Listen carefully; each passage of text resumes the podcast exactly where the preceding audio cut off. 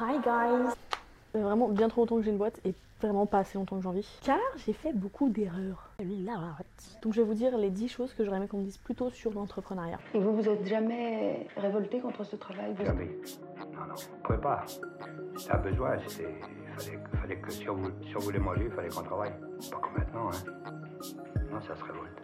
En soi, c'est vrai que t'as pas besoin d'argent pour lancer ta boîte. Je pense que tu peux lancer ta boîte avec quasiment rien. Moi et Jean-Michel, on est d'accord pour dire que c'est pas nécessaire un riche héritier pour lancer ta boîte. Après, c'est aussi vrai qu'il faut dépenser de l'argent pour en faire. Donc en soi, même si t'as pas besoin d'avoir de l'argent pour monter ta boîte, c'est un facilitant. Surtout qu'on va pas se mentir, quand tu lances ta boîte, l'argent c'est un peu le nerf de la guerre quand même. La boîte elle tombe quand t'as de l'argent finalement.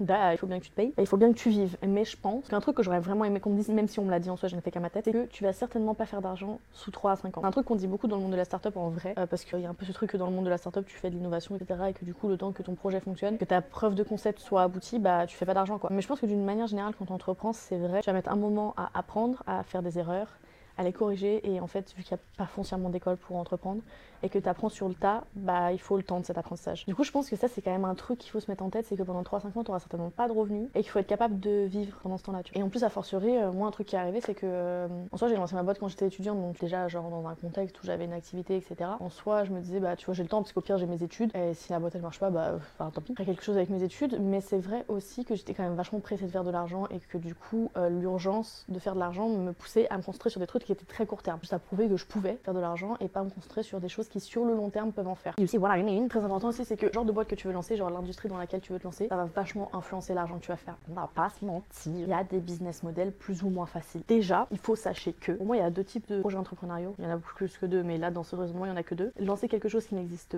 pas, ou qui est un facteur innovant, ou sinon créer une société qui est, euh, par exemple, un coffee shop, il y en a plein, mais tu t'en veux un toi avec euh, un truc que tu vas t'approprier, etc.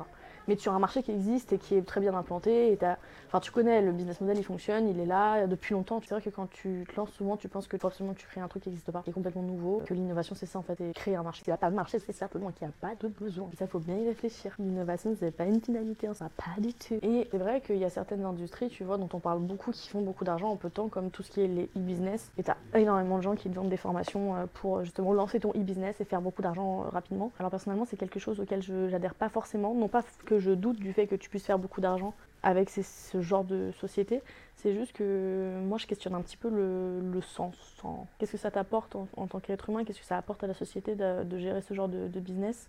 Est-ce que c'est un truc qui va vraiment t'épanouir? Parce que faire de l'argent, c'est pas une finalité en soi, selon moi en tout cas. Ça devrait être un, vecteur de motivation, tu vois, c'est un moyen. Genre avoir de l'argent pour réaliser tes projets, c'est trop bien. Et il en faut. Pour moi, si c'est le but de ton projet entrepreneurial, euh, bah, tu risques de te lasser, de pas tenir parce que c'est quand même euh, compliqué d'entreprendre. Il y a vachement de, de- d'enjeux et d'obstacles, etc. Et si t'es focus que sur l'argent, la quête est vaine. Bref, même si ça fait rêver ce qu'on voit sur les réseaux, euh, les entrepreneurs à succès euh, qui vendent des formations pour devenir millionnaire, selon moi, c'est quand même très vain. Et c'est pas quelque chose auquel on devrait se raccrocher. C'est pas forcément des discours non plus qu'on devrait, euh, auxquels on devrait se fier parce que ça donne aussi une, une mauvaise idée de ce qu'est l'entrepreneuriat et du, ça donne l'illusion que c'est facile alors que ça reste quand même un chemin tortueux et ça demande quand même beaucoup de travail quoi qu'il arrive. Et je trouve que pour euh, avoir la résilience de fournir cette quantité de travail, il faut le faire pour des bonnes raisons. Si l'argent c'est une bonne raison selon toi, grand bien de face. Je trouve que euh, être entrepreneur c'est pas fait pour tout le monde. C'est un peu un truc qu'on a vendu, je trouve, dans ma génération, je suis une 99, comme un nouvel Eldorado, tu vois, en mode euh, faut entreprendre parce que euh, en tant que salarié, t'es exploité par un méchant patron. Et bon, moi, la première, je serais culottée de vous dire qu'il n'y a pas des trucs cool dans le fait d'entreprendre, c'est vraiment un truc où moi, si c'était à refaire, je le ferais. Forcément, ça reste un parcours professionnel que je peux pas ne pas recommander en partie parce que ça a été hyper gratifiant, épanouissant pour moi de le faire. Euh, j'ai appris plein de trucs et, euh, et je suis très reconnaissante euh, d'en être là où j'en suis aujourd'hui et tout. Mais c'est pas une finalité, tu vois, c'est pas un Eldorado. Il y a aussi énormément d'inconvénients. J'en ai vachement parlé ça sur TokTok Amstramgram. J'avais une série de euh, des raisons de pas entreprendre parce que je trouve que c'est un truc dont on parle pas assez. Tu vois, genre il y a énormément d'inconvénients en vrai qu'on a complètement passé sous silence en disant ouais entreprendre c'est super. Tu vois genre quand t'es salarié, il y a une balance des plus et des moins qui est à un certain niveau et quand tu entreprends, pour moi elle est au même niveau. C'est juste que c'est des plus et des moins qui sont différents. Il y a des avantages et des inconvénients. Au début quand tu entreprends, c'est plus difficile de se lancer, ça paraît plus précaire, t'as l'impression qu'il y a plus de risques parce que t'as pas de certitude que ça va fonctionner. Mais à terme, euh, t'as aussi euh, un- une sécurité de l'emploi selon moi qui est que euh, tu te feras jamais licencier, tu vois, et que tout ce que tu produis, ça t'appartient et toute la valeur que, que tu crées, elle est à toi. De l'autre côté, quand tu es salarié, il y a la sécurité de l'emploi, de la fiche de paye tous les mois, etc. Le confort de, de se dire je, je serai payé quoi qu'il arrive, je vais pouvoir payer mon loyer, ce qui n'est pas mince à faire. Je parle beaucoup de l'entrepreneuriat, mais dans un sens général. Tu vois, genre moi, je, me- je sais que quand j'ai commencé à entreprendre, et en vrai, même encore aujourd'hui, il y a des gens qui, qui disent que je suis auto-entrepreneur. Auto-entrepreneur, ça veut dire avoir une micro-entreprise, être en auto-entreprise, et c'est en fait un statut juridique. Les, auto-entrepreneurs sont des gens qui ont des auto-entreprises, donc c'est des indépendants. Typiquement, quand tu es freelance, souvent tu es en auto-entreprise, puisque ça sert à rien d'avoir une structure plus large quand c'est juste pour une personne. En soi, tout le monde est entrepreneur, tu vois. Ceux qui ont une auto-entreprise sont entrepreneurs, au même titre que ceux qui ont des structures avec des centaines de salariés. Les deux sont entrepreneurs. Mais c'est pas du tout les mêmes réalités entrepreneuriales. Et je pense que ça, c'est très important parce qu'on fait souvent l'amalgame. Il n'y a, a pas du tout les mêmes enjeux quand tu es freelance et que tu t'auto-emploies en fait quelque part avec ton auto-entreprise, que tu vends tes services directement euh, à des entreprises, ou quand tu décides de créer une entreprise avec laquelle tu vas salarier les gens et mettre en place un concept qui dépasse euh, ta propre personne. Il n'y a pas de hiérarchie entre les deux, les deux c'est très bien, mais c'est pas du tout les mêmes euh, enjeux, c'est pas les mêmes réalités, c'est pas le même mode de vie non plus, c'est pareil, il y a des inconvénients et des avantages aux deux, clairement. Euh, mais je pense qu'il faut quand même y réfléchir parce que sur la durée, euh, ça correspond pas au même profil. Genre, typiquement, moi je pense que les gens qui aiment bien être indépendants, c'est des gens qui aiment bien être euh, globalement assez seuls, enfin seuls, genre tu sais, qui sont assez solitaires, qui aiment bien travailler euh, chez eux, tranquille en télétravail, à leur rythme, qui n'ont pas forcément besoin de l'émulation d'un travail d'équipe, de venir dans un bureau ou quoi. Si t'es quelqu'un qui a besoin de fédérer euh, aussi autour d'un concept, si t'as un projet qui est plus global, qui est pas euh, simplement, c'est pas péjoratif, mais qui est pas simplement une volonté de subvenir à tes propres besoins, bah là tu vas passer du côté d'une structure et du coup effectivement ça confirme ce que j'ai dit au début c'est que tu vas mettre longtemps à pouvoir te payer toi là où en indépendant euh, ce que tu encaisses c'est à toi. En entreprise classique quand tu commences à salarier des gens et que tu veux avoir un concept qui est plus global qui prend plus d'ampleur c'est aussi beaucoup plus long à faire fonctionner ça demande beaucoup plus d'énergie c'est pas du tout le même métier parce que du coup tu fais plus de l'opérationnel en vrai tu fais de la gestion tu fais de tout sauf ce pourquoi ce pourquoi ta société est payée à la base tu vois par exemple, euh, tu fais très peu de vidéos. Moi, je fais très peu de production vidéo à proprement parler, parce qu'au final, euh, ma valeur ajoutée dans l'entreprise, elle se situe pas sur l'opérationnel. Alors que c'est un truc que j'aime bien faire. hein. Si j'étais freelance, euh, si j'étais toute seule, tu vois, qu'il n'y avait pas forcément le média, par exemple, et que j'avais juste mes réseaux, bah, je pourrais passer mon temps à faire de la créa et de la production vidéo. Et je pense que ça me ferait kiffer. Mais en même temps, moi je sais que j'avais besoin aussi de ce sens plus global. Enfin, en fait, je fais les productions que j'aurais aimé avoir quand j'étais au lycée, tu vois, genre les, les interviews que j'aurais aimé visionner parce que je trouve que ça fait sens. Et moi, ça m'apporte quelque chose de me dire qu'on peut aider des gens avec ces formats-là. Et c'est aussi un truc qui est très stimulant, tu vois, genre c'est des nouveaux formats, enfin il y a toujours du renouveau, il y a plein de challenges que j'aime bien. Ça me met un cadre aussi, l'entreprise, euh, les employés, l'équipe et tout. Ça me met un cadre dont moi j'avais besoin parce que je pense qu'en indépendant, je me serais un peu laissé couler, tu vois. Je pense que j'aurais un peu eu tendance à rester dans mon canapé euh, toute la journée et à, et rien faire un jour sur deux. C'est vraiment toi et ta volonté pour te motiver à faire plus et c'est dur. Alors qu'en vrai, quand t'as une équipe, bah t'as de la discipline parce que tu veux avoir la discipline pour ton équipe. Tu lances pas une société pour le statut social que ça te confère. C'est stylé d'être chirurgien, mais ça veut pas dire que j'ai envie d'avoir sa vie. Tu... Bah c'est un peu pareil en vrai, genre ça, devient, ça devient l'idée de devenir euh, entrepreneur, de monter ta boîte. A derrière, après, il faut, il faut avoir la personnalité pour apprécier aussi, tu vois. Et dans la vie d'une manière générale, dès que je disais j'allais monter ma boîte, les gens étaient en mode ouais et tout, ils étaient un peu, tu sais, ils étaient admiratifs, les gens un peu genre de ma tranche d'âge. En mode putain, c'est courageux, machin.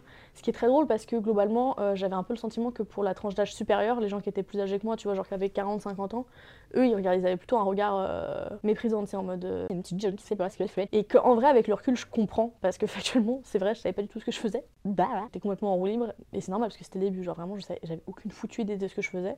Enfin, socialement, c'est toujours stylé, tu vois, de dire que t'as ta boîte euh, quand t'arrives, que tu rencontres de nouvelles personnes et tout. C'est des trucs où ça flatte ton ego, tu vois, mais est-ce que c'est vraiment pour autant une bonne raison? Pas vraiment, parce que c'est, encore une fois, c'est super vain, tu vois, c'est pas une bonne raison d'entreprendre que de vouloir flatter ton ego, au contraire. Pour entreprendre, il faut accepter de faire, euh, d'essayer des trucs que tu sais pas faire, d'échouer un maximum et de recommencer en fait. Donc, quand tu lances une boîte et que ça met un peu de temps au début, c'est que euh, c'est qu'à chaque fois tu vas voir quelqu'un que t'as pas vu depuis longtemps ou de la famille euh, à Noël ou des trucs comme ça, on va dire. Mais du coup, tu fais quoi à côté? Ah C'est bon, toi, comment ça va te payer? Ah, mais c'était pas un, projet pour tes études. Tu vois, genre, t'as des questions comme ça qui, qui rendent vachement dérisoire ce sur quoi tu travailles en fait, qui piétinent littéralement ton ego. Être entrepreneur, c'est stylé sur le papier, c'est pas stylé dans la vraie vie, ça devrait pas avoir le statut social que ça a, mais ça c'est pas un secret, il y a énormément de professions qui ont un statut social perçu qui est super euh, élevé, alors qu'il y en a d'autres, genre pas du tout, et elles le méritent nettement plus. Typiquement, euh, les acteurs aux avant-premières, ils sont applaudis pour euh, le travail qu'ils viennent d'accomplir.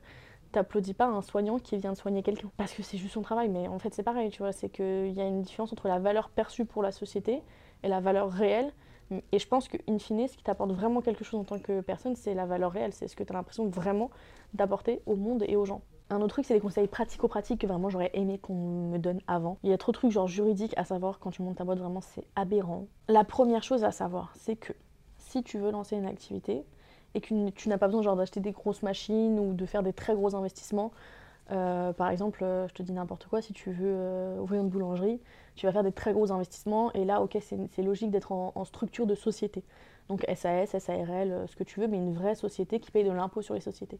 Là, ça fait sens. Par contre, si tu lances une activité qui est dans le service, l'artisanat ou quoi que ce soit qui va avoir des investissements qui sont quand même assez faibles, ça vaut vraiment, vraiment pas le coup d'avoir une structure juridique qui paye de l'impôt sur les sociétés. Il vaut nettement mieux commencer par une micro-entreprise parce que les micro-entreprises, c'est vraiment juste pour se salarier soi-même. En vrai, faut que tu le vois comme ça. C'est juste pour pouvoir encaisser les clients et te payer. En fait, les versements sont directement sur ton euh, compte bancaire à toi et déclarer et payer tes cotisations euh, à l'État. Euh, donc ça simplifie quand même vachement le système. Tu n'as pas besoin de payer un expert comptable pour faire tes, bilans de fin d'année, etc. Tu n'as pas besoin de payer non plus pour ouvrir la société, c'est hyper simple. la gestion est beaucoup moins lourde. Le seul inconvénient par rapport à une structure de société, c'est que tu ne peux pas récupérer. En gros, tu peux pas faire passer des trucs en charge. Typiquement, aujourd'hui, moi, si j'achète une caméra, je vais le passer en charge. En gros, je peux récupérer la TVA déjà euh, du matériel et après, derrière, je peux, euh, ça, va réduire nos impôts sur la durée. Parce que du coup, ça va augmenter nos charges. Et donc, la balance entre nos charges, les sorties d'argent et les rentrées va être plus élevée, tu vois. Donc, tu peux potentiellement acheter plus de trucs euh, quand tu es en société. Mais ça vaut vraiment pas le coup. Pour autant, au début, vraiment, d'ouvrir la structure. Moi, pour la petite histoire, j'ai ouvert la SAS euh, parce que euh, je voulais récupérer la TVA d'une prestation que j'avais payée. Il y avait quand même genre 3000 euros de TVA et je voulais la récupérer pour l'avoir en trésorerie. Euh, mais en fait, c'était une très mauvaise raison parce que j'en pas, j'avais pas besoin de la liquidité en soi, tu vois, j'aurais très bien pu vivre sans. Et derrière, l'entretien de la, de la, structure juridique, ça a été un casse-tête, vraiment une angoisse des dépenses d'argent, etc. Ça valait pas le coup. Tu peux être en micro-entreprise jusqu'à 76 000 euros de chiffre d'affaires quand tu vends un service. Et je crois que c'est autour de genre 140 000 euros de chiffre d'affaires quand tu es dans l'artisanat ou des trucs comme ça dans des secteurs où tu as des dépenses aussi parce que tu achètes du matériel et des trucs comme ça, tu vois. Pour tout ce que tu peux faire depuis ton ordinateur, c'est 76 000 euros de chiffre d'affaires. Et tu peux pas l'avoir pour plus de deux années consécutives. Donc ça veut dire que tu as le temps de voir venir devant toi euh, quand tu fais ces montants-là, tu vois. Tu as largement le temps de le voir venir. Et du coup, potentiellement, là, tu passeras en structure de société parce que ça vaudra le coup à ce moment-là. Et tu auras aussi l'argent de le faire correctement, tu vois. Parce que moi, par exemple, la société, elle a été créée n'importe comment. Il va falloir en recréer une nouvelle parce que ça a été mal fait. Parce que j'avais aucune idée de ce que je faisais et j'ai pas payé un cabinet d'expertise comptable pour le faire. Donc, si vous voulez euh, vous lancer dans une activité entrepreneuriale, commencez par avoir une micro-entreprise. Demandez l'ACRE. Ceux qui ont déjà été sur euh, savent. Tu demandes l'ACRE, ça te permet d'avoir une réduction des cotisations sociales. Tu passes de 22 à 11%. Et tu demandes pas le prélèvement libératoire, à nouveau. Ceux qui savent, savent. Le prélèvement libératoire, c'est pour payer tes impôts. Euh, comme les salariés sont prélevés sur la fiche de paye des impôts maintenant, bah, c'est pareil. Sauf que quand tu es en auto-entreprise, euh, il y a une réduction du calcul de tes impôts parce qu'ils partent du principe que tu as des dépenses en tant qu'entreprise. Et du coup, il y a un abattement euh, d'un certain pourcentage. Faites-moi confiance, ne prenez pas le prélèvement à la source si vous allez faire moins de 30 000 euros de chiffre d'affaires. Et franchement, sur les premières années, euh, c'est très rare de faire plus. Et donc, une fois que vous avez dépassé les paliers, ce que je vous souhaite, touchons du bois tous ensemble, c'est à seulement à ce moment-là que vous allez créer une société et faites appel, dans ce cas-là, à un cabinet d'expertise comptable. C'est très important, pas des avocats du droit des affaires ou que sais-je c'est pas leur métier. C'est le métier des experts comptables que de créer des structures juridiques adaptées à ton activité et de t'aider à optimiser fiscalement et tout ce que tu veux la structure et ton activité. Ça fait mal au cul, tu dépenses quelques milliers d'euros, mais faut le faire bien. Si jamais vous écoutez pas ce conseil, vous en faites qu'à votre tête, il y a des sites sur lesquels tu peux créer ta société, euh, genre des SAS avec des statuts un peu simplifiés, tu vois, pour genre littéralement 400 euh, balles. Euh, moi je l'avais fait sur euh, jurisociété.com. Je vous le conseille pas, en soi pas parce que le truc est pas bien, mais parce que ce sera pas fait sur mesure quoi et que ça mérite quand même d'être fait sur mesure par un professionnel. Après, si comme moi vous en faites qu'à votre tête, je crois que c'est les moins chers du marché. Et enfin la dernière chose, c'est que si tu es vraiment déter, en vrai laisse rien ni personne te faire changer d'avis. Il n'y a pas de raison que tu changes d'avis si tu sais que c'est ce dont tu as besoin et ce qui te correspond. Euh, en vrai, euh, moi j'ai réalisé plus tard genre que c'était ni courageux ni ce que tu veux, c'était juste que profondément, c'est ce que j'avais besoin de faire, tu vois, c'est ce qui m'animait, je sais pas comment expliquer, mais c'était logique pour moi et facile de le faire, en soi, de me lancer et tout. Non pas que le, chemin n'a pas été difficile, si, il l'a été, mais c'était juste naturel pour moi d'entreprendre et, j'allais pas me laisser décourager, tu vois. Je pense vraiment que quand t'as, en fait, la, petite flamme, quelque part, euh, ça coule tout seul.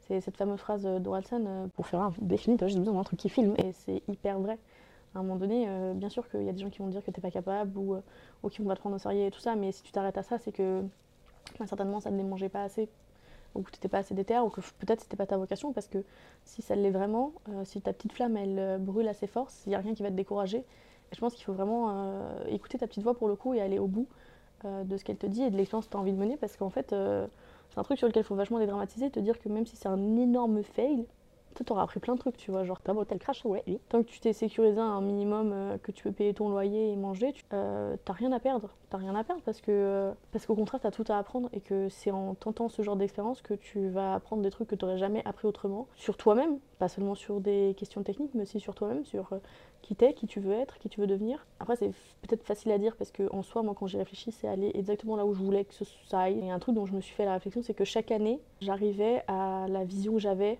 de l'année d'avant. Alors là maintenant, je suis exactement au stade où la moi d'il y a un an voulait arriver. Quand j'ai commencé, je pensais que j'allais être millionnaire et acheter un appartement sur l'île de la Cité euh, en deux ans. Pas du tout. Que nenni. Mais euh, sur les projets qu'on met en place, etc., tu vois, sur l'évolution des choses, euh, à N-1, bah, c'est là que je voulais qu'on atterrisse et c'est extrêmement gratifiant et épanouissant de voir que, que tout se développe comme tu le souhaites et que les projets avancent et que malgré tous les aléas, tu, tu vas dans la bonne direction, en tout cas celle où tu voulais aller. Quoi. Et on t'a un peu poussé dans tes retranchements, tu vois, en tant qu'être humain, et tu vas quand même vachement te développer, je trouve. Je pense que je suis une bien meilleure version de moi-même maintenant qu'il y a 5 ans. Bon, après, juste, ça s'appelle juste grandir à la base, hein, mais euh, forcément, j'ai dû me développer sur plein de trucs en tant que personne, sur lesquels peut-être je me serais jamais penchée euh, dans un autre contexte, tu vois, parce que, encore une fois, dans l'idée de vouloir vivre de mes projets, bah, ça m'a challengé à faire plein de trucs en fait. Et je pense que ça, c'est un apprentissage qui, est, qui vaut tout l'or du monde, qui est hyper précieux et que parlons pratico-pratique que tu pourras revaloriser dans le monde de l'entreprise si jamais ça fonctionne pas comme tu le veux, tu vois. Donc, bélier, froid, revoir.